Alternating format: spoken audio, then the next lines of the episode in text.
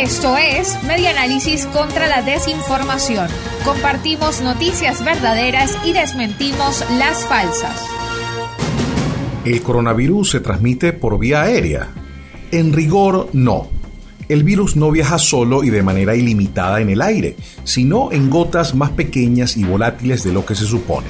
Según espaja.com, la Organización Mundial de la Salud afirma que no hay evidencias concluyentes sobre la transmisión aérea del virus, ante lo cual un grupo de 239 científicos en carta pública le exigen al organismo una posición más firme sobre esta hipótesis.